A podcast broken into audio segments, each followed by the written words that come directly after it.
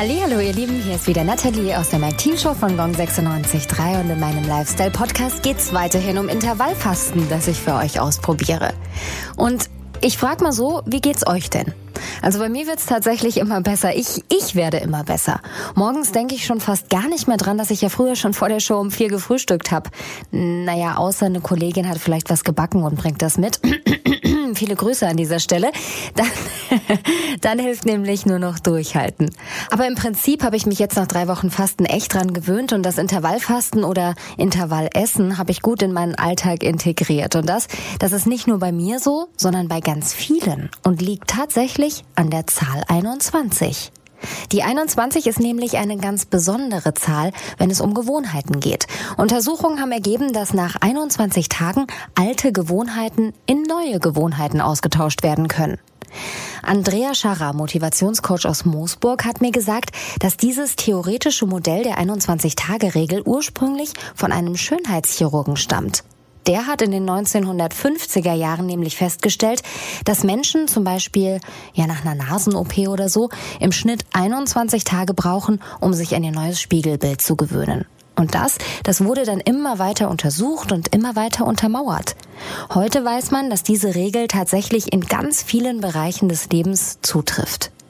Wenn man zum Beispiel regelmäßig Sport ausüben möchte, stellt man sich ein Programm auf, das über 21 Tage täglich Sport beinhaltet. Nehmen wir mal an, ja, man will jetzt joggen in der Früh.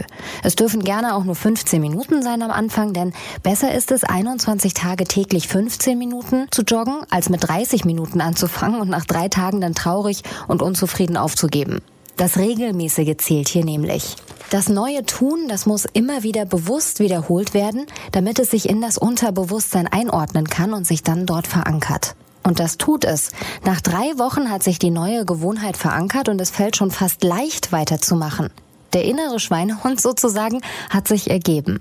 Auch wenn man mit dem Rauchen aufhören will, im Büro strukturierter werden möchte, täglich zwei Liter Wasser trinken, nicht mehr jeden Abend noch vorm Schlafen das Smartphone checken will, whatever. Diese 21-Tage-Regel, die hilft euch dabei. Und nach roundabout drei Wochen wird's dann tatsächlich leichter. Ihr gewöhnt euch dran und es gehört dann irgendwie dazu. Vorher, also vor diesen drei Wochen, da hilft tatsächlich nur Durchhaltevermögen und Motivation. Andrea Scharrer sagt, immer wieder aufschreiben, was man für Fortschritte macht, sich jeden Abend selbst dafür loben, dass man wieder einen Tag durchgehalten hat. Das sind alles Sachen, die euch dabei helfen, und zwar enorm. Beim Fasten und auch Diät machen ist es außerdem hilfreich, wenn ihr euch nicht alles verbietet. Sündigen ist erlaubt, sogar erwünscht, sagt der Motivationscoach, dann hält man nämlich viel, viel leichter durch. Gut, jetzt vielleicht nicht den ganzen Kühlschrank plündern, aber sich mal einen kleinen Schokoriegel zwischendurch genehmigen, das geht absolut klar.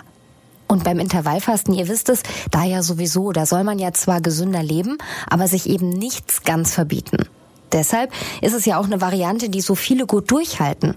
Und eine, bei der es selten einen Jojo-Effekt danach gibt.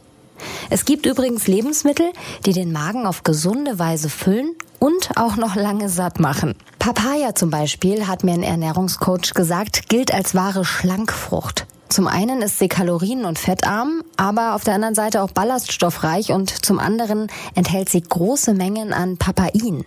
Das Enzym unterstützt den Körper dabei, Eiweiß besser zu verdauen und die Fettverbrennung zu beschleunigen. Am besten genießt ihr diesen Exoten übrigens pur, denn in Kombination mit Joghurt oder Quark, da schmeckt die Papaya ganz schnell bitter. Zu den besten Lebensmitteln während des Intervallfastens gehört übrigens auch Hummus. Die Creme aus Kichererbsen ist eine wahre Eiweißbombe und stillt den kleinen Hunger schnell. Und die enthaltenen Ballaststoffe, die machen tatsächlich ganz, ganz lange satt. Noch dazu ist Hummus ein prima Lieferant für Eisen, Magnesium, Zink und Calcium.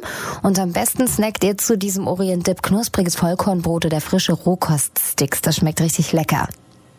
Auch Beeren sind super während des intermittierenden Fastens, denn Beeren stillen den Heißhunger auf Süßes sofort und durch ihre Pflanzenfarbstoffe wirken sie auch noch anti-aging. Linsen, Linsen sind kleine Eiweißminis, sind positiv für den Blutzuckerspiegel und halten ihn konstant, hat mir der Ernährungscoach gesagt. So entstehen keine Heißhungerattacken und Linsen machen auch noch lange satt Perfekt also für uns Intervallfaster, oder? es gibt übrigens auch viele Apps, die euch beim Fasten helfen. Mit vielen Tipps und Tricks, da könnt ihr auch Tagebuch schreiben. Es gibt Wochenaufgaben, persönliche Coaches und so weiter.